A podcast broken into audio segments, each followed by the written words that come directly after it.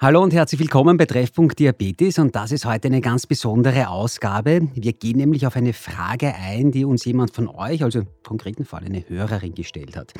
Ihr wisst ja vorweg, ihr könnt uns jederzeit schreiben. Feedback ist herzlich willkommen, Anregungen und eben natürlich auch Fragen. Und ihr könnt uns schreiben unter podcast.diabetesinitiative.at. Aber kommen wir jetzt eben zu der Frage und die lautet, ich selbst bin seit 16 Jahren Diabetikerin, wurde leider die ersten vier Jahre falsch eingestellt und habe Insulin spritzen müssen, bin ein Modi Typ 3. Darum wäre eine Aufklärung über diese Form sehr toll. Und diese Bitte, diesem Wunsch kommen wir natürlich nach. Wir wollen aber nicht nur über diesen Typ mehr erfahren, sondern überhaupt über alle Diabetestypen. Und deswegen habe ich mir Thomas Wascher ins Studio eingeladen, Präsident der Diabetes-Initiative. Hallo, herzlich willkommen, Thomas. Hallo. Ähm, du weißt, es ist bei uns so, alle Gäste stellen sich am Beginn immer vor. Du warst schon hier bei uns, aber trotzdem, dass wir alle wieder auf den gleichen Stand bringen, ganz kurz zu deiner Person.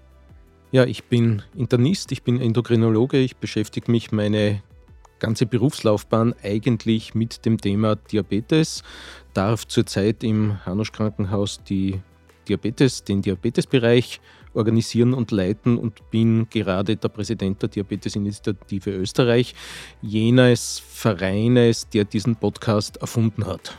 Und um, um der Transparenz natürlich komplett Genüge zu tun, du bist auch mein Diabetologe, nur dass wir das vielleicht einmal ähm, dazu sagen. Ich bin eben bei dir im, im Hanusch Krankenhaus in Behandlung.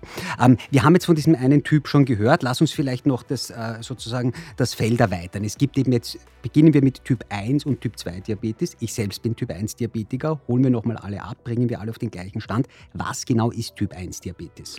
Ja, grundsätzlich vielleicht noch einen Schritt zurück. Mhm. Die Diabeteserkrankung wurde einfach vor vielen Jahren in unterschiedliche Typen eingeteilt. Es gibt Typ 1 bis 4, 1, 2, 3, 4.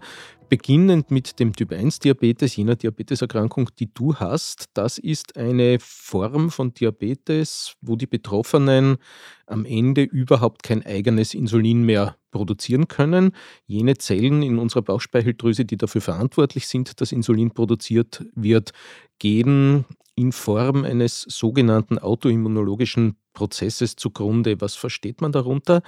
Der Körper des Erkrankten beginnt plötzlich diese Zellen zu behandeln, als ob es fremde Zellen wären und im Sinne des Immunsystems des Körpers diese eigenen Zellen zu zerstören. Am Ende bleiben keine mehr übrig, keine Insulinproduktion und damit ist auch schon klar, wie muss Typ 1 Diabetes behandelt werden. Typ 1 Diabetes muss ausschließlich mit Insulin oder kann ausschließlich mit Insulin behandelt werden. Eine andere Form der Therapie gibt es für diese Form von Diabetes nicht.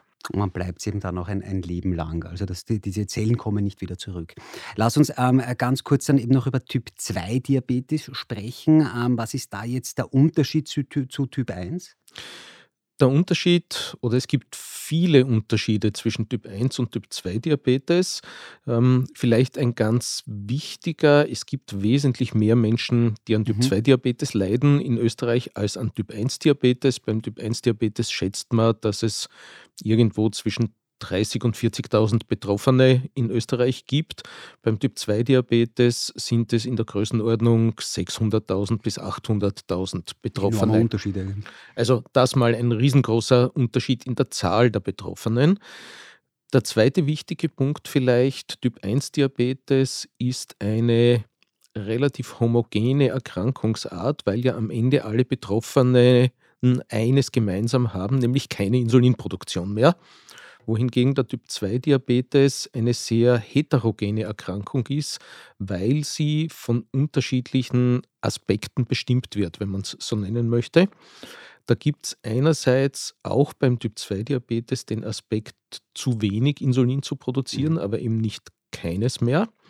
Und andererseits aber den viel ausgeprägteren Effekt, unempfindlich gegen das eigene Insulin zu sein. Das heißt, die Betroffenen produzieren am Beginn der Erkrankung Insulin, meistens viel, viel mehr als ein gesunder Mensch, der keinen Diabetes hat. Das Insulin wirkt aber schlicht und einfach nicht ausreichend genug. Das ist Typ 2. Ähm, der wär, wurde früher, sage ich jetzt mal auch oft, als Altersdiabetes äh, bezeichnet. Inwieweit ist das noch zeitgemäß? Naja, es ist eigentlich nie wirklich zeitgemäß gewesen, weil es damit den Typ-2-Diabetes in so eine eine Ecke einer Alterserkrankung, die man nicht äh, vermeiden kann, eingeschachtelt hat, was eigentlich nie der Fall gewesen ist. Äh, Tatsache ist, dass das durchschnittliche Alter, in dem Menschen in Österreich am Typ-2-Diabetes erkranken, kontinuierlich immer jünger wird. Das war früher im Schnitt im 60., 65. Lebensjahr. Das ist inzwischen im Durchschnitt in den Bereich 55 ungefähr gefallen. Und es gibt zunehmend jüngere und junge Menschen, die auch in ihren 20ern am Typ-2-Diabetes erkranken. Gehen wir nochmal ganz kurz bei Typ 2 auch auf, auf, die Gründe ein, weil es ist ja so, ähm, oder, oder ich muss es nicht als Frage formulieren, kann ich durch eine Lebensstiländerung an den Typ-2-Diabetes ähm, wieder loswerden sozusagen? Du hast damit was ganz, ganz Wichtiges angesprochen. Auch vielleicht einer jener Unterschiede zwischen Typ 1 und Typ 2 Diabetes. Beim Typ 1 Diabetes spielt der Lebensstil für die Erkrankung eigentlich keine mhm. zentrale Rolle.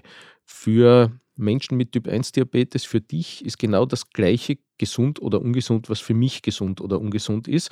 Für dich ist, wenn wir über das Essen sprechen, das gleiche Essen ungesund, das auch für mich ungesund ist, das gleiche Essen gesund, das für mich gesund ist. Der einzige Unterschied zwischen uns beiden ist, du musst wissen, wie viel Kohlehydrate du zu dir nimmst und das Insulin danach dosieren. Beim Typ 2 Diabetes ist das ganz was anderes. Der Typ 2 Diabetes ist eine Erkrankung, die hat eine sehr hohe genetische Determinierung, genetische Fixierung. Bedeutet also, die Gene, die man aus seinen Familien mitbekommt, spielen für das Auftreten eines Typ-2-Diabetes eine relativ große Rolle. Auch das ist beim Typ-1-Diabetes nicht der Fall. Die Vererblichkeit des Typ-1-Diabetes ist viel, viel geringer.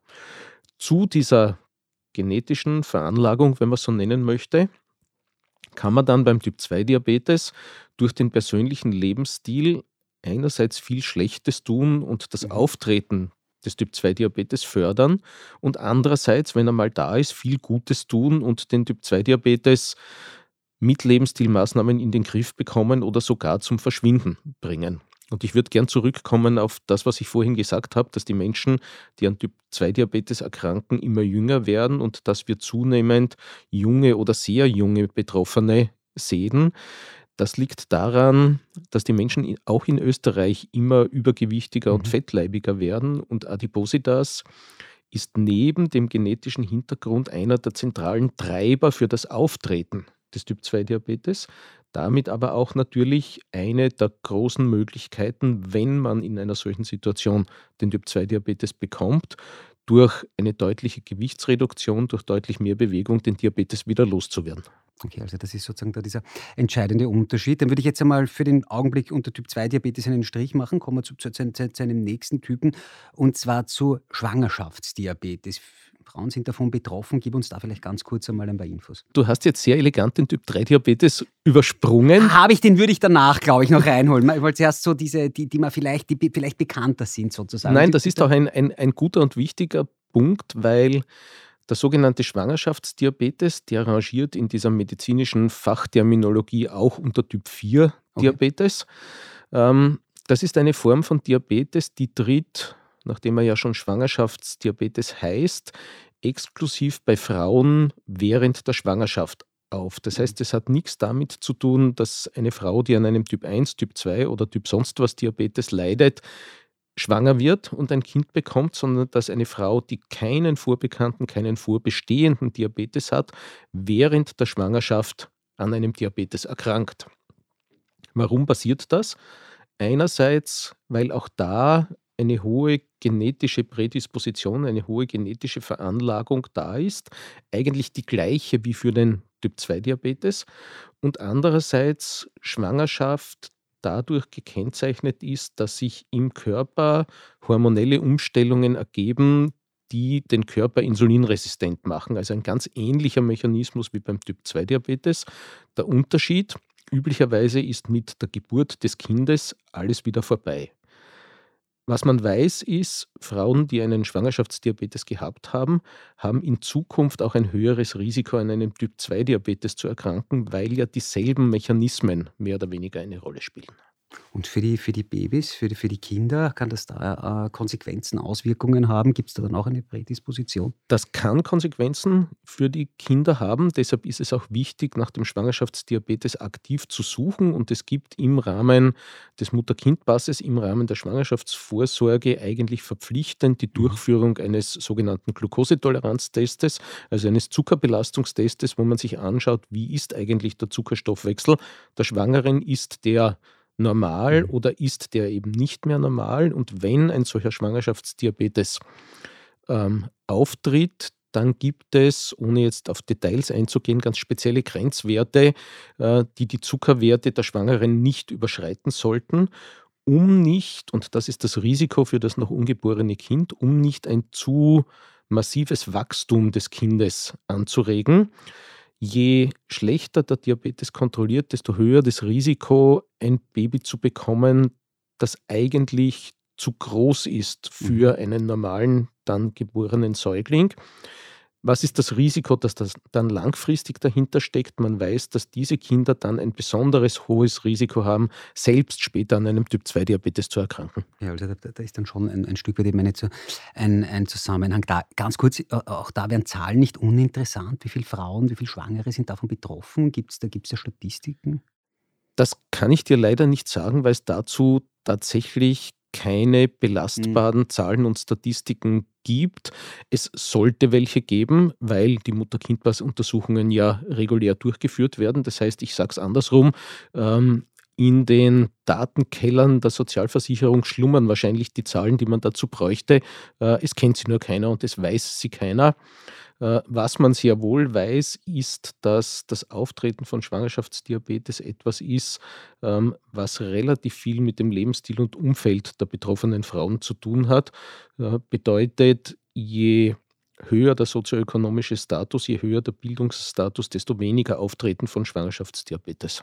Okay, aber die genauen Zahlen sind eben. Sind, Genaue Zahlen gibt es nicht. Ähm, Lass uns zu Typ 3 kommen. Du hast, das, du hast das vorhin schon erwähnt und lass uns eben auch zu der Frage kommen, ähm, äh, ein, ein, Stück die uns da gestellt wurde, ähm, mit Modi Typ 3. Versuch uns mal zu erklären, um was geht es da ganz genau? Ja, diese Frage unserer Hörerin, ich bin Modi Typ 3 und ich würde falsch behandelt, macht jetzt vielleicht die Terminologie ein bisschen schwierig, weil wir landen jetzt beim Typ 3 Diabetes. Lass mich zuerst bitte ein bisschen erklären, was mhm. ist eigentlich Typ 3 Diabetes? Fall, ja. ähm, da gehört dann auch der sogenannte Modi-Diabetes rein. Man kann es eigentlich ganz banal ausdrücken. Alles, was nicht Typ 1, Typ 2 oder Typ 4 ist und trotzdem zuckerkrank, ist Typ 3 Diabetes, weil okay. irgendwo muss man es ja hintun. Das Ausschlussverfahren. Richtig, es ist eine Form von Ausschlussverfahren. Das heißt, in den großen Topf des Typ 3 Diabetes kommt alles rein, was ich okay. nicht in eine der anderen Schubladen tun kann. Da sind so Dinge drin, wie zum Beispiel durch Medikamente ausgelöster Diabetes, was es ja gibt, durch Cortison, Steroide ausgelöste Diabetes. Da sind Diabetesformen drin, die zum Beispiel als Folge einer Operation auftreten, wenn jemand eine Bauchspeicheldrüsenentzündung hat und operiert werden muss und keine Bauchspeicheldrüse mehr da ist, dann ist natürlich ein Diabetes da, der aussieht wie ein Typ-1-Diabetes, wie der, den du hast. Es ist ja keine Insulinproduktion mehr da, aber sie ist sozusagen künstlich mhm. durch die Operation entfernt. Auch das ist ein Typ-3-Diabetes. Es gibt eine ganze Reihe von seltenen angeborenen Syndromen von Neugeborenen, die mit Fehlbildungen, Missbildungen, geistiger Retardierung einhergehen und eben Diabetes. Auch das gehört zum Typ 3 Diabetes. Und dann gehört eben, und das ist das, was äh, die Patientin, würde ich sagen, die Hörerin uns geschrieben hat, dann gehört auch der Modi-Diabetes zum Typ 3 Diabetes. Und Modi Diabetes ist eine, eine sehr, sehr interessante Form von Diabetes für den Diabetologen, ähm, weil es ein monogenetisch vererbter Diabetes ist. MODI heißt Maturity Onset Diabetes of the Youth, also eigentlich Erwachsenendiabetes im Jugendalter, wenn man es genau übersetzen möchte, mhm. und ist in sich eine Gruppe von Diabetesformen, die unterschiedlicher nicht sein könnten, aber eine Gemeinsamkeit haben. Und diese Gemeinsamkeit ist, es ist ein einzelner Gendefekt in irgendeinem Gen, das für die Zuckerstoffwechselregulation eine Rolle spielt. Und dieser einzelne Gendefekt bedingt den Diabetes. Es gibt zurzeit elf verschiedene Formen von Modi, die beschrieben worden sind. Viele davon sind unglaublich selten, manche sind ein bisschen häufiger. Zu diesen häufigeren Formen zählt eben der Modi-3-Diabetes, mhm. aber auch der Modi-2-Diabetes. Und über diese beiden Formen möchte ich jetzt vielleicht ein bisschen was erzählen. Ja, vor allem auch, wie es dann mit der, mit der Therapie da aussieht, wenn das ganz anders ist. Aber bitte, bitte. Das ist am Modi 3 zum Beispiel eines der großen Probleme. Modi 3 wird sehr häufig mit Typ 1 Diabetes verwechselt. Mhm. Durch die Art und Weise, wie er auftritt und auch in welchem Alter er auftritt. Und weil man dann halt glaubt, man hat es mit einem Typ 1 Diabetes zu tun, bekommen die Betroffenen üblicherweise eine Insulintherapie. Und du weißt es selbst, Insulintherapie ist jetzt was relativ Aufwendiges mhm. für den Betroffenen.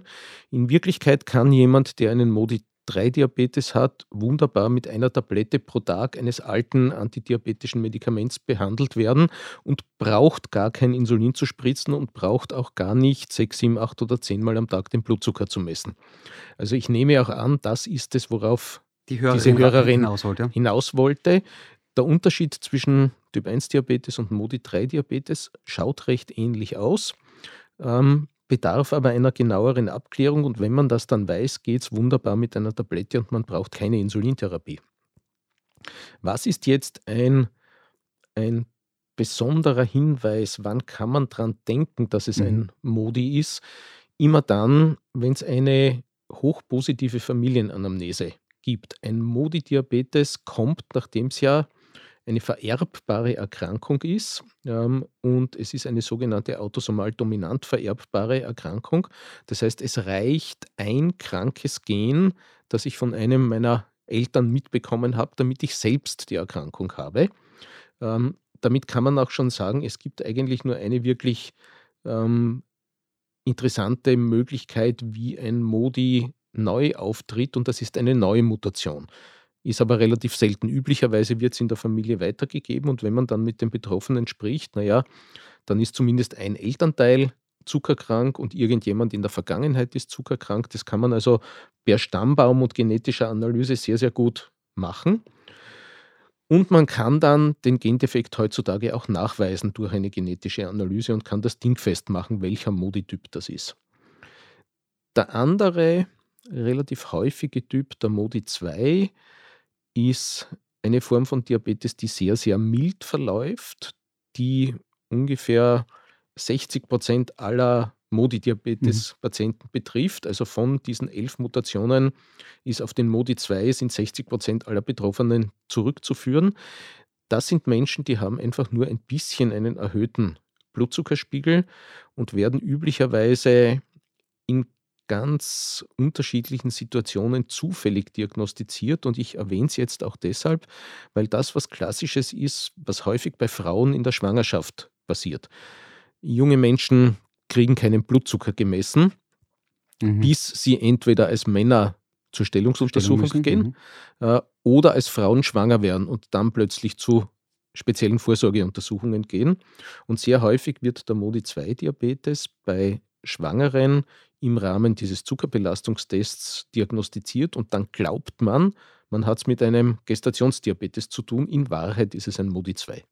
Ähm, ganz kurz noch zur, zur Therapie, ähm, auch bei dem äh, Modi ähm, 3, den du vorhin gesagt hast, wenn man da glaubt, das ist ein Typ 1-Diabetiker, ähm, der wird dann, du hast es gesagt, genauso wie ich, mit, mit Insulinpumpe oder Pen ähm, versorgt.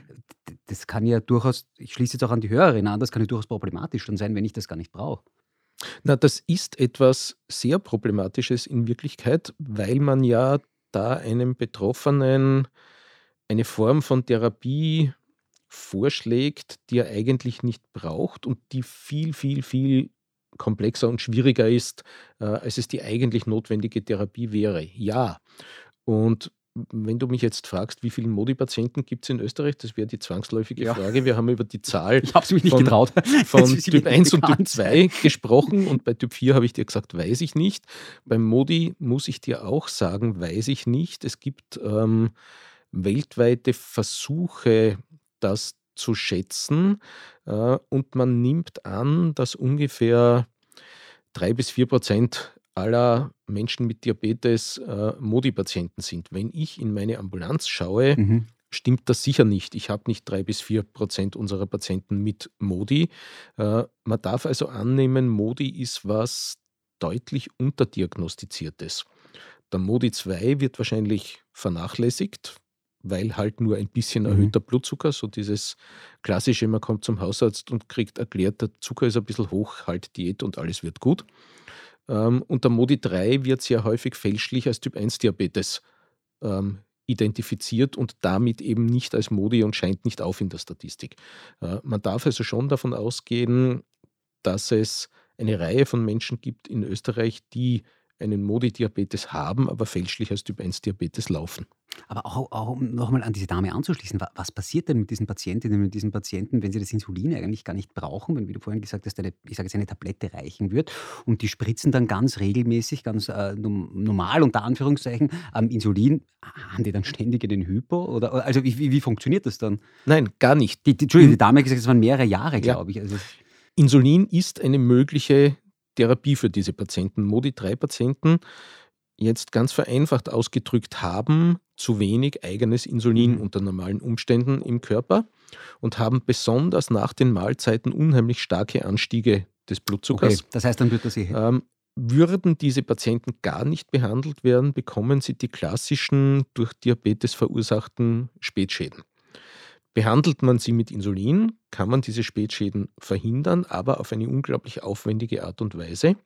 Behandelt man diese Menschen nicht mit Insulin, sondern mit Tabletten, im speziellen Fall sogenannte Sulfonylharnstoffe, die die körpereigene Insulinproduktion anregen, dann funktioniert das genauso gut. Das heißt, die Insulintherapie ist für diese Menschen jetzt im engeren Sinn kein therapeutischer Fehler, sondern unter der Annahme, dass der Blutzucker behandelt werden muss, bloß die viel, viel aufwendigere, aufwendigere Variante. Variante. Zum, zum ja. Äh, ganz kurz, äh, bevor ich unter dieses Thema einen Schlussstrich ziehe, weil uns viele Leute zuhören werden, die sich jetzt denken, warte mal, was habe ich eigentlich? Kann man das selber als Patient, als Patientin draufkommen, dass man sagt, ich bin gar nicht Typ 1, ich, ich habe in Wahrheit Modi. Kann man das selber irgendwie draufkommen? Das ist die einzige Variante, die du vorhin gesagt hast, dieser Gentest, sage ich jetzt mal. Nein, selber draufkommen kann man vermutlich nicht. Ich würde jetzt davor warnen, wenn man als Typ-1-Diabetiker diagnostiziert mhm. wurde, zu versuchen, ich lasse mal das Insulin weg und besorge mir eine Schachtel von diesen Medikamenten und schaue mal, ob es funktioniert. Das ist keine gute Idee. Wenn ich einen Typ-1-Diabetes habe und hätte, sagen wir mal, es wäre mhm. ich, wenn ich einen Typ-1-Diabetes hätte, ähm, und ich höre jetzt diesen Podcast und denke mir, könnte ich ein Modi sein, dann würde ich mir überlegen, gibt es in meiner Familie eigentlich noch andere, die dasselbe Problem haben, denen man auch gesagt hat, äh, du hast dann Typ 1 Diabetes, Typ 1 Diabetes Familien sind in meiner klinischen Wahrnehmung was Inexistentes. Das gibt es nicht. Ich habe in meiner ganzen Karriere keine Familie gesehen, wo ein Kind, die Eltern und die Großeltern zum Beispiel einen Typ 1 Diabetes gehabt hätten. Also Typ 1 Diabetes plus positive Familienanamnese wäre vermutlich ein Grund, mit einem Diabetologen zu reden. Aber es ist wirklich interessant, ist anekdotisches Wissen, aber ich weiß, ähm, äh, dass ich sehr oft darauf angesprochen wäre, äh, na bist du der Einzige, da haben es deine Eltern auch, hat es jemand in deiner Familie auch? Nein, ich bin der Einzige eigentlich. Also ganz interessant, dass man ja davon ausgeht, Menschen, die eben nicht Diabetes haben, dass man davon ausgeht, na, das wird dann die ganze Familie wird dann Typ 1 Diabetes haben. Ähm, Lass uns noch kurz zu einem anderen ähm, Diabetestypen kommen. Ähm, es gibt noch diesen Lader, Lader-Diabetes. Ähm, fällt der jetzt auch in diese Typ 3 rein oder ist das etwas, was wir schon besprochen haben oder was, was, was verbirgt sich hinter diesem Namen? Kein Auto. Nein, kein, kein Auto. Es war, glaube ich, tschechisch, oder? Ja. ja. Ähm, also man schreibt es auch wie das tschechische ja. Auto.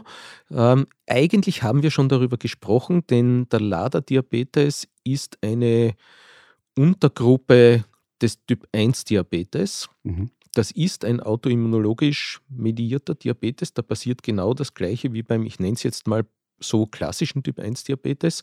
Die körpereigenen insulinproduzierenden Zellen werden zerstört. Aber der Typ 1-Diabetes und der LADA unterscheiden sich insofern, als der klassische Typ 1-Diabetes eher bei jüngeren Menschen auftritt und eher sehr intensiv in der Manifestation ist, sehr vehement in der Manifestation ist, wohingegen der Laderdiabetes in ein bisschen höherem Lebensalter auftritt, mhm. einerseits und andererseits in der Manifestation nicht so dramatisch ist wie der klassische Typ-1-Diabetes. Aber am Ende ist es eine Unterform des Typ-1-Diabetes. Mit den Typen, glaube ich, sind wir jetzt durch. Wir haben jetzt alle Typen, glaube ich, gleich durchgenommen. Ähm, vielleicht noch ähm, eine, eine Frage prinzipiell oben drüber. Gibt es Mischformen? Ähm, können Leute mehrere Arten von Diabetes haben? Ist das überhaupt vorstellbar? Ja, Menschen können mehrere Arten von Diabetes haben. Auch das ist ein Grund, warum Diabetes eben eine, eine sehr heterogene Erkrankung ist. Und man muss ja am Ende vielleicht fast sagen, jeder Betroffene hat seinen eigenen persönlichen Diabetes. Guter äh, Satz, auch ja. jeder Mensch mit Typ 1 Diabetes hat seinen eigenen persönlichen Typ 1 Diabetes, äh, den es wahrscheinlich in dieser Form kein zweites Mal gibt in den Details. Äh, können Menschen mehrere Diabetestypen haben? Ja, insbesondere, weil wir ja schon darüber gesprochen haben, dass der Typ 2 Diabetes äh, doch eine hohe Lebensstilabhängigkeit hat und mhm. durch einen schlechten Lebensstil gefördert werden kann. Und jetzt, wenn wir über Typ 1 und Typ 2 nachdenken, kann es natürlich durchaus sein, dass ein Mensch mit Typ 1 Diabetes nicht mehr schlank und sportlich ist, so wie das in auch meinem Lehrbuchwissen engrammiert ist, äh, sondern einen weniger gesunden Lebensstil hat und adipös und übergewichtig wird mhm. und sich weniger bewegt und dann unempfindlich wird gegen die eigene Insulinproduktion äh, und damit plötzlich auch Aspekte des Typ-2-Diabetes in sich trägt. Im äh, Deutschen gibt es keine gute Bezeichnung dafür. Im Englischen äh, gibt es das insofern, als man dort von Double Diabetes mhm. spricht, also zweifacher Diabetes. Ja, Menschen können mehrere Aspekte des eines Diabetestyps in sich vereinen. Ganz prinzipiell noch ähm, äh, zum Abschluss zu den, zu den ganzen Typen. Ähm, sind die Symptome dann eigentlich immer die gleichen? Achtung, vor allem, wenn man es eben noch nicht hat. Ähm, also ich, spreche jetzt von Müdigkeit, Abgeschlagenheit, ähm, Durst. Das kann ich mich noch erinnern, das war bei mir schon sehr lange her ist, aber das kann ich mich noch gut erinnern, dass das bei mir sein, sein ganz großes sein, sein Symptom war, wo da bei meinen Eltern damals die Alarmglocken ähm, geläutet haben. Ist das bei all diesen Typen gleich sozusagen? Ja und nein. äh, gleich sind die Symptome insofern, als es spezielle Symptome gibt, die nur auf die Erhöhung des Blutzuckers zurückzuführen sind. Das ist zum Beispiel das, was du angesprochen hast, äh, vermehrter Durst, vermehrte Harnproduktion. Der Durst folgt ja eigentlich der vermehrten Harnproduktion, die durch den hohen Blutzucker mhm. zustande kommt. Das ist bei allen Diabetestypen gleich und einfach abhängig von der Höhe des Blutzuckers. Wie stark man das als Betroffener wahrnimmt, hängt davon ab, wie schnell die Manifestation ist. Wenn das was Schleichendes ist, was über viele Monate, vielleicht sogar über ein Jahr passiert, nimmt man es ja nicht so intensiv wahr, wie wenn das etwas ist, was binnen zwei Wochen passiert. Also es ist einerseits die Intensität der Symptome und andererseits die Geschwindigkeit. Und dann gibt es natürlich vor allem ein Symptom, das speziell ein Symptom des Insulinmangels ist, und das ist die Gewichtsabnahme. Menschen mit Typ-1-Diabetes verlieren üblicherweise im Rahmen der Manifestation unerklärlich Körpergewicht, weil Insulin eben eigentlich das stärkste körpermasseaufbauende Hormon ist, das wir haben. Wenn das plötzlich wegfällt, kommt es zu dieser Gewichtsreduktion. Und auch da hängt es wieder von der Geschwindigkeit ab. Das wird bei einem LADA Diabetes möglicherweise über Monate passieren. Das wird bei einem klassischen Typ-1-Diabetes möglicherweise binnen drei Wochen passieren. Ähm, du hast schon von deiner ähm, Beruf, von deinem Berufsalltag gesprochen. Wir haben jetzt über alle Typen gesprochen und Untertypen. Würdest du sagen, weil das auch immer wieder zu hören ist, es gibt immer mehr Menschen mit Diabetes in Österreich, jetzt über alle, über alle Typen hinweg, würdest du sagen, dass du das in deinem Arbeitsalltag auch mitbekommst? Also anders gefragt, ist einfach viel mehr los bei euch in der, in der, in der Ambulanz? Naja, aus meinem Arbeitsalltag kann ich es jetzt so nicht sagen, weil die Limitierung des Arbeitsalltags in der Ambulanz ist die Zahl der möglichen Patienten, die man irgendwann versorgen kann. Ja. Richtig, irgendwann ist sie voll und es gibt, An, immer, es, es, gibt immer mehr Anfragen, als, ja. wir, als wir erfüllen können. Aber grundsätzlich, wenn man sich österreichische Zahlen, aber auch weltweite Zahlen ansieht, gibt es schon beim Typ-2-Diabetes natürlich in allen Industrieländern eine dramatische Zunahme. Es gibt aber auch beim Typ 1 Diabetes eine Zunahme, die interessanterweise auch durch die Corona Epidemie, Pandemie, durch die Covid-Infektion getriggert, nochmal gesteigert wurde, offensichtlich, weil diese Virusinfektion auch in der Lage war, offensichtlich Autoimmunprozesse zu beeinflussen. Also ja, Diabetes wird mehr. Es ist nur ein unterschiedliches Ausgangsniveau. Wenn wir bei 40.000 Menschen mit Typ-1-Diabetes sagen, es wird mehr, ist das ein anderes Niveau, als wenn wir bei 800.000 Menschen mit Typ-2-Diabetes sagen, es wird mehr. Aber ja, mehr wird es definitiv. Die letzte Frage ist immer die schwierigste, Thomas. Wenn du ähm, Österreichs Diabetesminister wärst, wenn sowas geben würde, was würdest du machen, um eben diese Zahl, die steigt, ähm, um diese Situation bestmöglich zu meistern? Welche Hebel würdest du da in Bewegung setzen, wenn du wenn du alles machen könntest, was du wollen würdest. Es wird so nicht passieren, ich sage es dir gleich, aber sagen wir, es wäre so. Ich bin mir ziemlich sicher, dass es nicht passieren wird. Ähm, wenn man versuchen würde, die Zahl einzugrenzen, die Zahl einzuhegen, ähm, dann müsste man in Wahrheit, und das ist jetzt gar nicht Aufgabe der Medizin meines Erachtens, gar nicht Aufgabe von Ärztinnen und Ärzten oder anderem Gesundheitspersonal, das ist Aufgabe der Sozialpolitik und Gesundheitspolitik, dann müsste man dafür sorgen, dass Menschen mehr Förderung dahingehend erhalten, das Einzige zu tun, was sie tun können, nämlich zu versuchen, mit ihrem Lebensstil der Manifestation der Erkrankung entgegenzuwirken. Das heißt, man würde sich wünschen, ähm, dass die Politik dafür sorgt, dass Österreich ein besser bewegtes, weniger unbewegtes und ähm, besser ernährtes, gar nicht, ich sage gar nicht gesünder, sondern besser ernährtes Land wird. Und das versuchen wir natürlich in diesem Podcast auch ein Stück weit den Politikerinnen und Politikern, den Verantwortlichen diese Frage zu stellen. Das ist ja ein, ein, ein, eine der Aufgaben von, von unserem Podcast. Thomas, ganz herzlichen Dank, dass du heute da warst. Die andere Aufgabe unseres Podcasts ist natürlich eben über solche Themen zu sprechen, auch so einen Deep Dive in Sachen Diabetes-Typen zu machen. Ganz, wirklich vielen Dank, dass du es gemacht hast. Und ich habe jetzt auch noch einmal viele Dinge erfahren, die mir so dann gar nicht klar waren, ähm, dass es so viele Typen gibt eigentlich. Ähm, ja, hat mich eigentlich dann auch überrascht, dass sie dann alle so komplex sind. Ganz herzlichen Dank, dass du da warst, Thomas. Sehr gern. Ihr habt das mitbekommen, das war die Beantwortung einer Frage. Und wenn ihr jetzt zu Hause auch Fragen habt, dann schreibt uns doch ganz einfach. Ich sage am besten noch einmal die Adresse podcast.diabetesinitiative.at. Ihr findet die natürlich auch in unseren Shownotes wieder und eben da könnt ihr uns schreiben und wir werden natürlich versuchen, alle Fragen bestmöglich zu beantworten. Und was uns auch helfen würde, ist natürlich, wenn ihr uns teilt, wenn ihr uns weiterempfehlt, wenn ihr uns abonniert und natürlich Werbung für uns macht. Das hilft diesem ganzen Projekt natürlich auch. Ganz herzlichen Dank, dass ihr auch heute wieder mit dabei wart und bis zum nächsten Mal.